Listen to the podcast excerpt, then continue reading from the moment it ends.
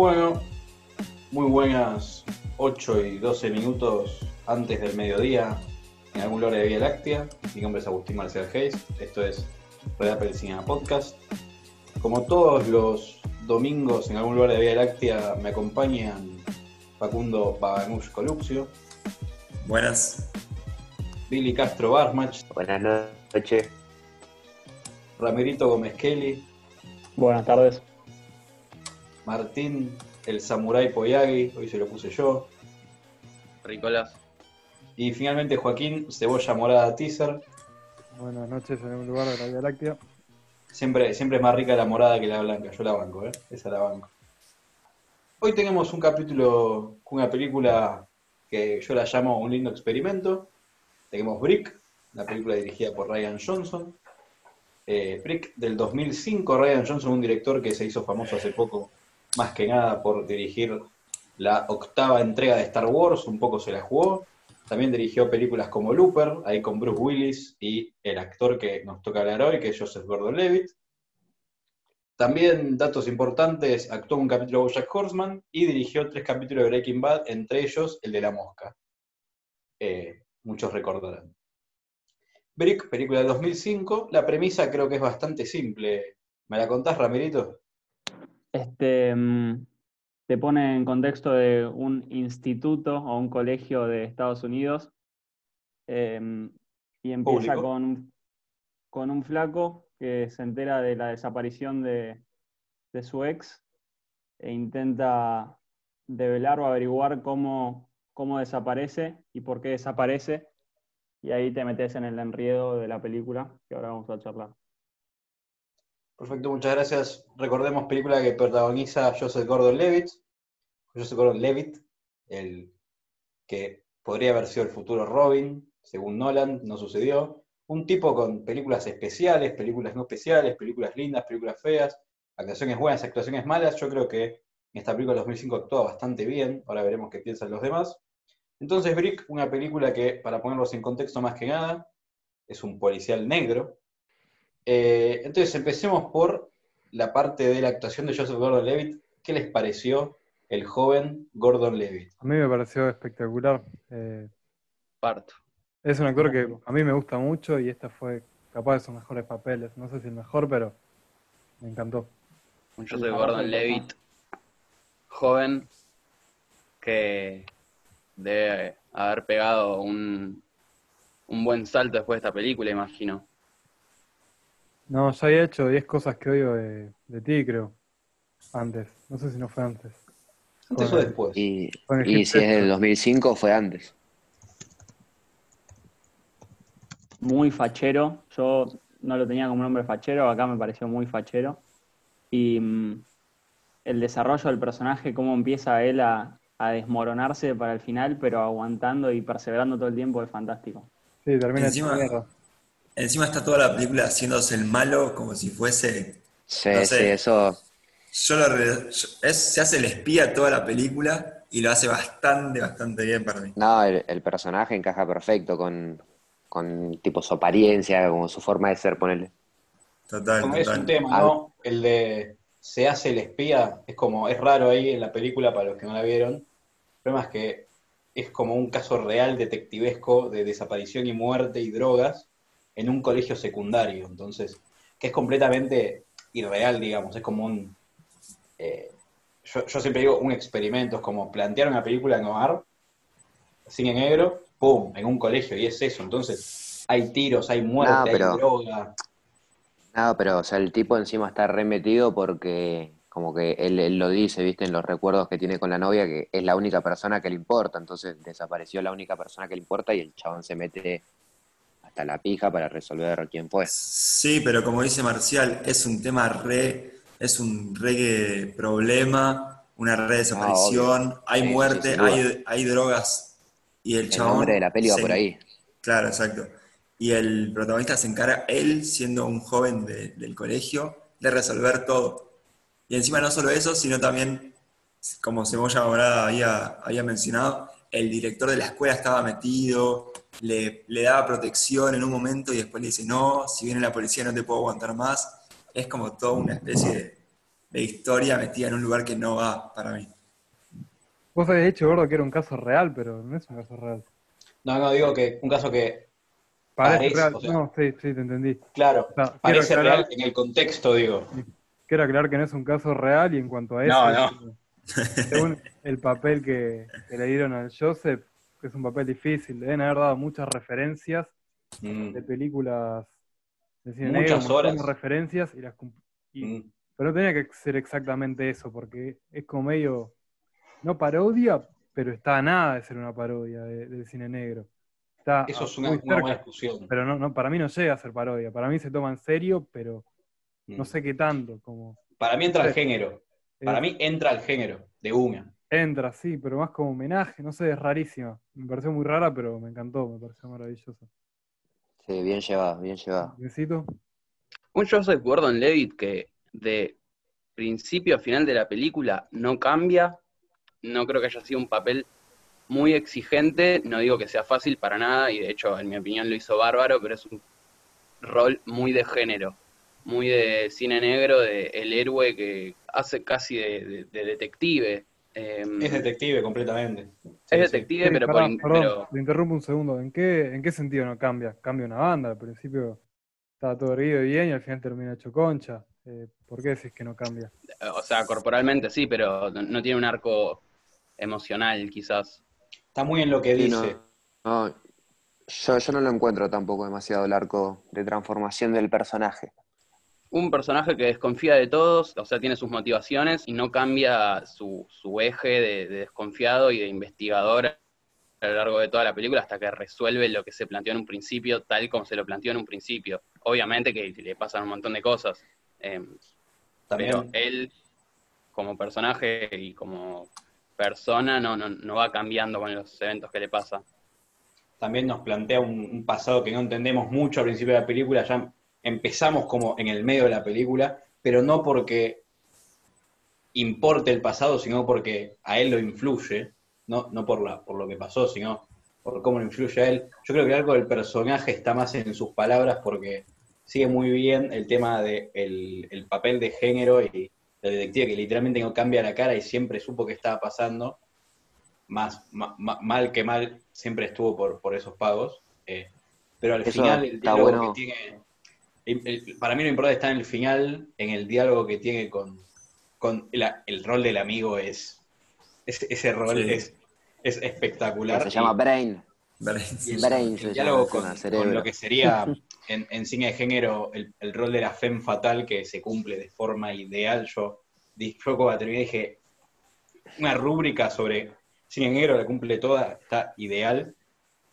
Eh, yo creo que algo de personaje está en sus palabras, más que en una demostración de sentimientos o, o corporal, porque para mí así cumple bien el, el papel del género. Para mí, donde más se ve, perdón, Facu, eh, es cuando, cuando, cuando el tipo llora. La, la escena que llora con, con la que está también esta otra chica, para mí como que pasa desapercibida un poco esa escena quizá, pero es como que por fin se descarga todo, todo, todo lo que está haciendo, no sé. Tensa, tensa película. Bueno, Y lo que yo quería comentar eh, de lo que decía Cebolla Morada es que el protagonista se aguanta las mil y unas durante la película. Empieza lo más bien y después lo cagan a- se caga a trompadas toda la película, lo cortan, el chabón tra en un momento se, desma- va, se desmaya, mínimo creo que yo conté cuatro veces en toda la película. Le gustaba un Eso- poquito que lo cae la piña. Sí, yo creo que le gustaba le y eso gustaba. era parte de su personaje para mí. Para mí eso es parte del personaje que se las aguanta como que no tiene nada para perder. Yo noté eso. Como que se oye un que- poquito a sí mismo, ¿viste? Como que ya estaba acá en piña. Claro.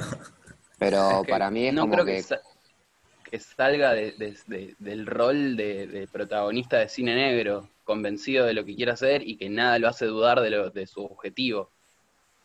No, completamente, yo completamente. lo vi como medio suicida también. Lo, lo vi suicida ahí, tipo, la- como ponerle cuando el rubio lo, lo amaga a pisar con el auto. Yo dije, bueno, pará, está rejugado. Y bueno, obviamente no lo pisa al final, pero dije, como que ahí nos damos cuenta que el chabón como que está decidido a llevarlo hasta el final.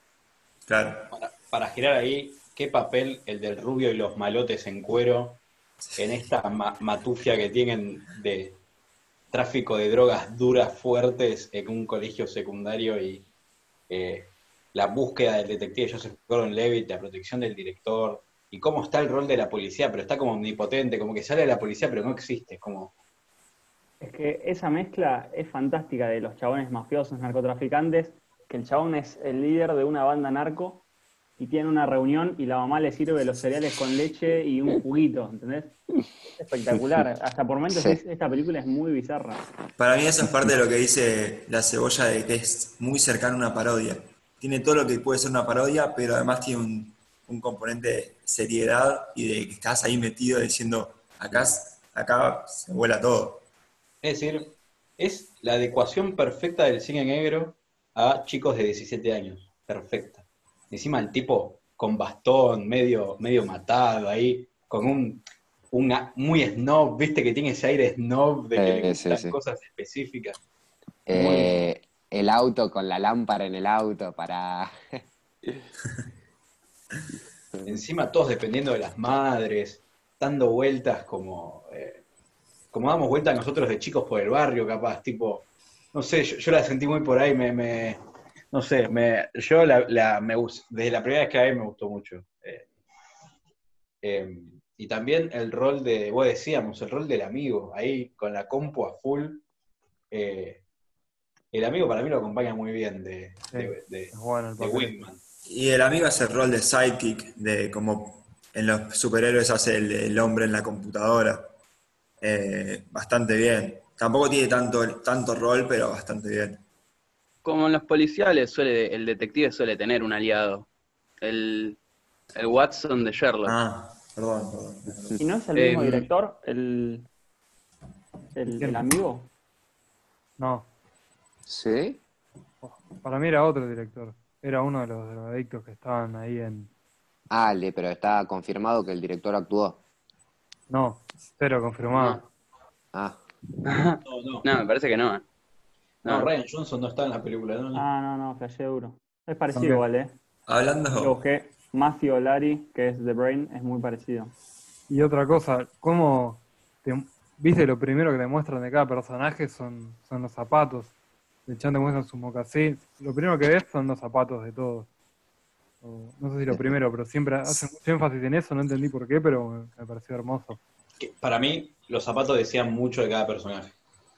Eh, Sí. El muchísimo. chan era medio snob ahí, con los zapatitos bien. claro. Después el, Eh, jefe, de- el jefe de la banda, el de Pin, que tenía uno enorme y un zapatito chiquito. ¿no? Pero tenía uno enorme porque era, tenía una pierna más larga que la otra.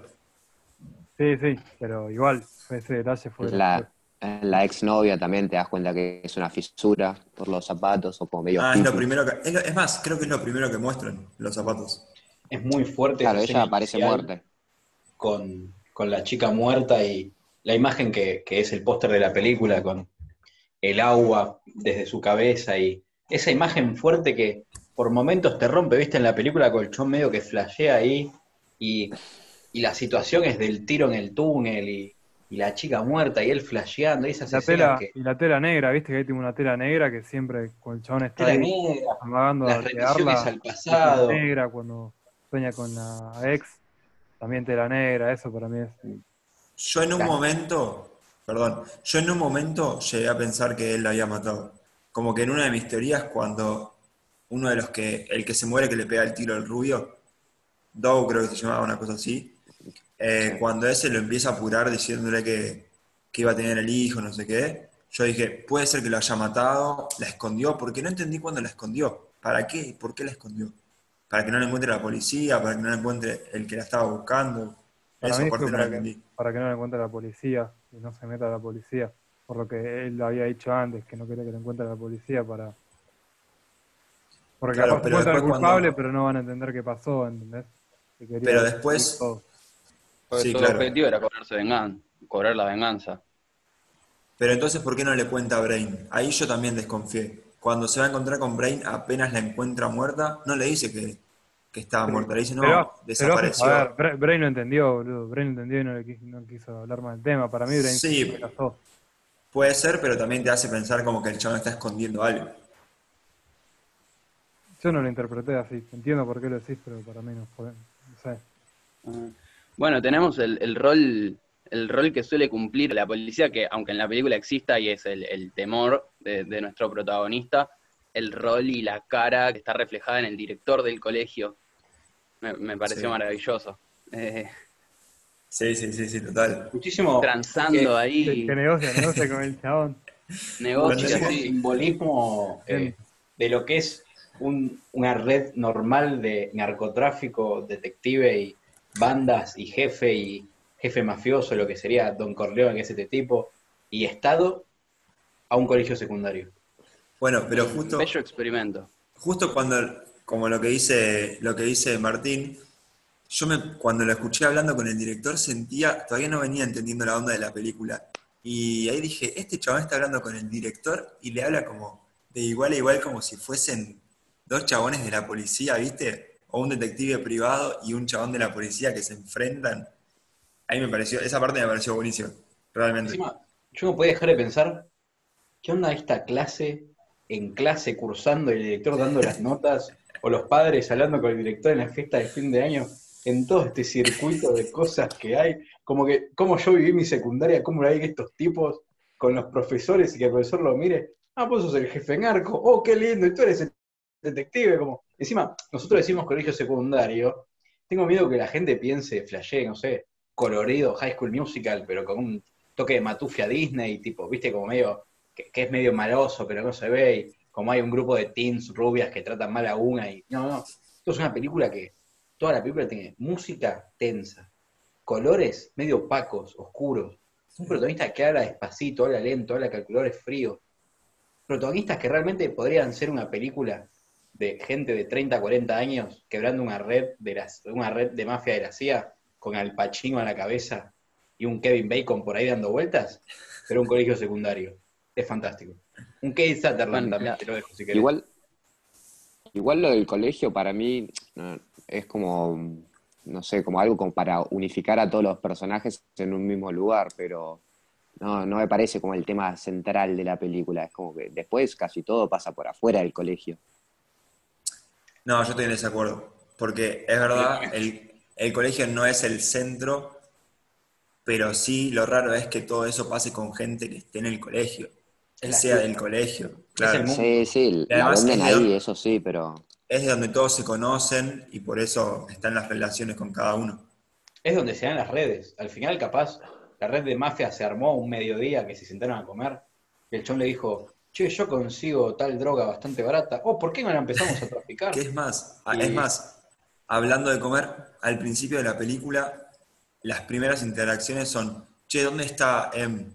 No, no sé. ¿Con quién se está juntando a comer al mediodía?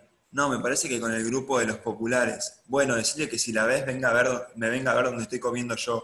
Eso sí es muy High High School Musical y después la película se va para otro lado. Y los nombres código, muchos nombres código de mafia como M, eh, los, los malosos que tenían el, el, el jefe. eh, no, no, la verdad, me parece excelente. Parece Bueno, yo me quiero- este. Yo, yo, me- yo quiero recalcar un poco lo que venías diciendo, Gordo, de la foto, de la película. La cinematografía me pareció excelente. Eh, tiene mucho de, de cine negro, de, de- de escenas de noche y, y demás, pero más allá de eso, la película, o sea, parece que iluminada con luz de, con luz de Fría. ambiente, luz de día. eh, y no parece una película con muchos recursos, para nada. Eh, Puedo y la foto es hermosa, la edición, la edición es hermosa, tiene unos, unas flashes, unas secuencias de montaje hermosas. ventilador, ¿viste? Confío en el ventilador y gira, y gira también la cámara. Y ahí entendés como el chabón está en una. Tipo, todo mareado. Ahora no me acuerdo ¿Te acordás? particularmente de esa, Mirá pero me acuerdo. normal. Y después miraba de vuelta cuando estaba más cansado, giraba el ventilador y giraba también la cámara y como que te mareaba. Estaba bueno. ¿Sabes cuánto no costó me hacer esta película? eso. 500 mil dólares. Ay, te iba a decir eso, boludo, la puta madre. Y de Fountain 35 millones dijiste una cosa así. Dos ¿no? pesos con 50 la hicieron. Literal, porque 500 mil dólares por una película así son dos pesos con 50. Eh, en un momento, eh, Joseph Gordon Levitt agarra un cascote y está por romperle el vidrio a un auto. No, pará, pará, Ahí, Joseph Gordon ahí Levitt. se va a ir toda la mierda. Alto ahí, Joseph. Gordon Levitt. Esto lo pagas vos de tu sueldo. Se iba de presupuesto. Es verdad, es verdad. Y no la rompe No. no la rompe. No. A mí me gustó el tema de, del personaje este, el de Gordon Lewitt, con los anteojos, que siempre se los esté poniendo, sacando, o cuando Sí. tipo planos quizás subjetivos y que sin los anteojos se ve borroso, se los pone y ahí Sí. se ve bien. Eso está lindo. ¿Cómo no se va a sacar los anteojos toda la película si toda la película le están pegando piña? Básicamente. Una. ¿Cómo es la palabra? En todos los movimientos, cómo camina el chabón. O sea, una tranquilidad y un smooth para hacer las cosas, viste, muy de. de como de, de- su mente fría y lo que a mí me sorprendió es cómo está vestido. O sea, yo esperaba un detective vestido con saco hasta el piso y pipa, no sé qué. Pero el chaboncito vestido tranqui, medio normal, digamos, con, con las zapas tranquilos, los anteojos, me, me encantó. Muy No, no, tiene zapatos, tiene unos zapatos marrones importantes en la película. Pero, no, o sea, o sea, yo cuando te digo vestido, saco, pantalón de Sí, decía tipo camisa. Tiene, Todo- tiene marrones, no es que tampoco tiene. Bueno, pero tiene unos zapatos marrones, no son unas Vans, unas, ga- unas Sí, topper. Tiene los mocasines trancas. Todo Bueno, en esa gastados. época, en 2005, encima estaban de moda las topper en Estados Unidos.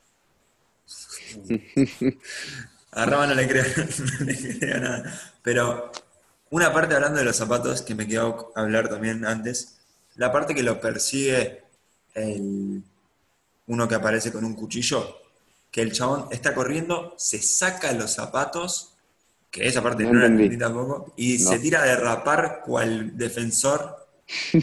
Esa parte fue porque toda la persecución era el ruido de los zapatos, como si estuviesen corriendo con unas piedras en las suelas de pam, pam, Ah, pam, pam, pam, pam, pam, y dobla, y se lo saca y le mete la traga como si fuese mete- el Pupi Zanetti. Impecable. Claro. Y se escucha el ruido del caño después. Es un sonido de las pisadas muy extraño. No sé si lo notaron. Sí, Muy sí. raro cómo sonaban esos zapatos. Pero, pero me encantó. Zapato de Sí, sí, estuvo buenísimo, estuvo buenísimo. Que si Aparte te hace pensar, qué raro el ruido de los zapatos, para que después se lo saque y digas, ah, ok. Te lo sacó para que no se escuche ese ruido tan horrible. Claro, eso no lo noté.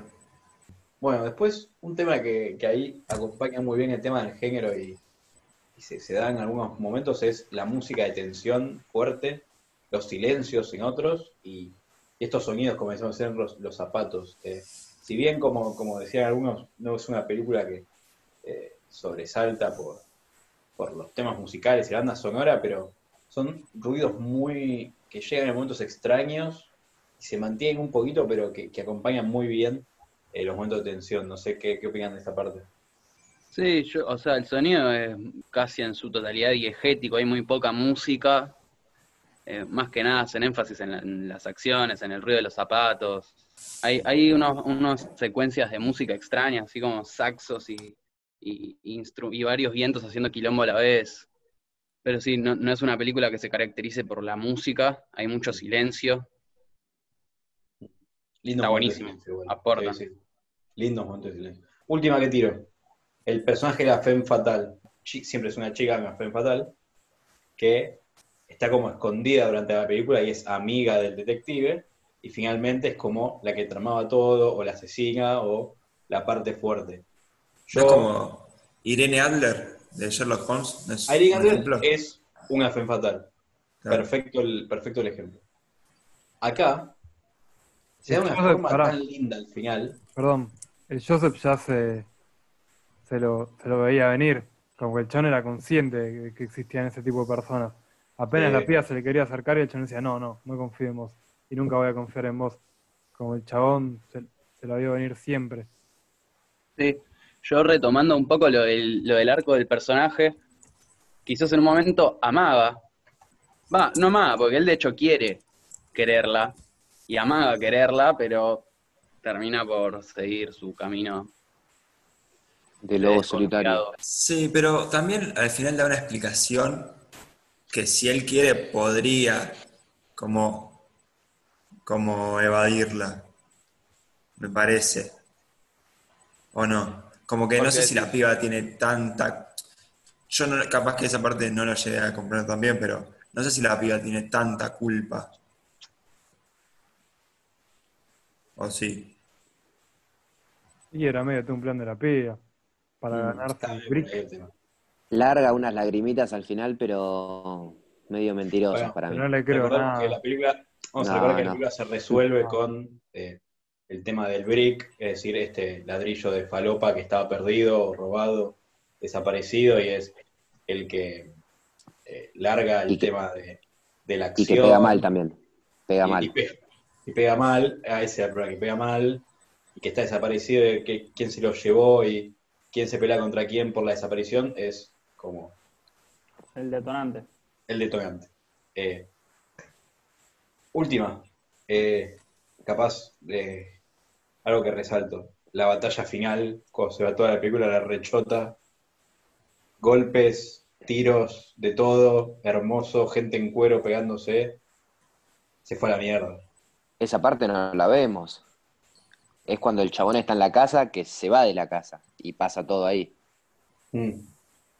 Arrancan los tiros y se toma el palo. Para mí igual le sale demasiado bien. Como que llega a escaparse perfecto, él se chorea el, cos- el, el ladrillo y se lo pone a la piba, le sale muy bien. El chabón ya tenía toda la ruta de escape. Ya había entrado. Sí, sí, sí. Había armado todo, pero también en un momento cuando el chaval está mirando el reloj todo el tiempo, decís, esto le sale mal, esto le sale mal, y le termina saliendo bien. Eh, un- una última cosita que me gustó de la peli, que bueno, como dijimos, que cuando arranca eh, vemos al chabón viendo a, su exnovia muerta y de ahí aparece él dos días atrás y ah, bueno, aparece el protagonista. Y a mí ya, tipo, cuando empezó así, me dio paja el tema de, uh, tipo, no, no me interesa la historia de cómo terminó esta piba muerta. Y después a los 15 minutos de la peli ya estaba la piba muerta y era el después de esa parte. No entendí tampoco por qué te cuentan de entrada de la piba muerta. Entiendo que es la mejor, la del túnel es la mejor imagen de la película, es impactante eh, y ya de entrada te, te- te intriga, pero tampoco entendí dramáticamente por qué te ponen eso primero de todo. O sea, si te Sí, lo va a decir 10 minutos después, no sé. Mm. Capaz también por el hecho de que la película es como medio así, como decía Tigre. Te hace querer pensar que todo el problema va a ser la resolución de por qué se murió y nada, lo resuelven en 5000 y el problema es completamente, bueno, no completamente otro, pero es otra cosa. No sé. Podrían haber causado más intriga quizás, o Sí, arrancaba sí, con la llamada de una. comparto. El tema de la llamada. Linda. Los teléfonos públicos. Sí. tema. Mm. Bueno, Bueno, bueno, ahora sí, punteamos, punteamos. punteamos. Gonzalo, Eh, seis. Un buen seis. Facundo, Para mí se merece un 750. Martín, Em, yo voy a poner un 8. Ocho. Rama, Le pongo un 650. Tiger, Yo como a todas las películas que creo que pusimos hasta ahora le pongo un 750. el famoso. Eh, sí, yo voy con un 650. Linda película. 7 redondos promedio. Siete redonda, ¿no? Muy bien, muy bien. Muchas gracias por escuchar. Espero que te guste. Repito, somos seis tipos que hablan de cine y saben menos que vos. Ojalá te guste, ojalá te divierta. Eh, recomendamos películas. Vamos a estar abriendo en nuestro Instagram eh, un cuadrito ahí blanco donde pueden poner la película que les gustaría que veamos. Así que nada, eh, ojalá tengan lindos sueños, linda siesta y sueñen con mil versiones de nosotros. Muchas gracias y hasta que la luna en Júpiter se destruya mil pedazos.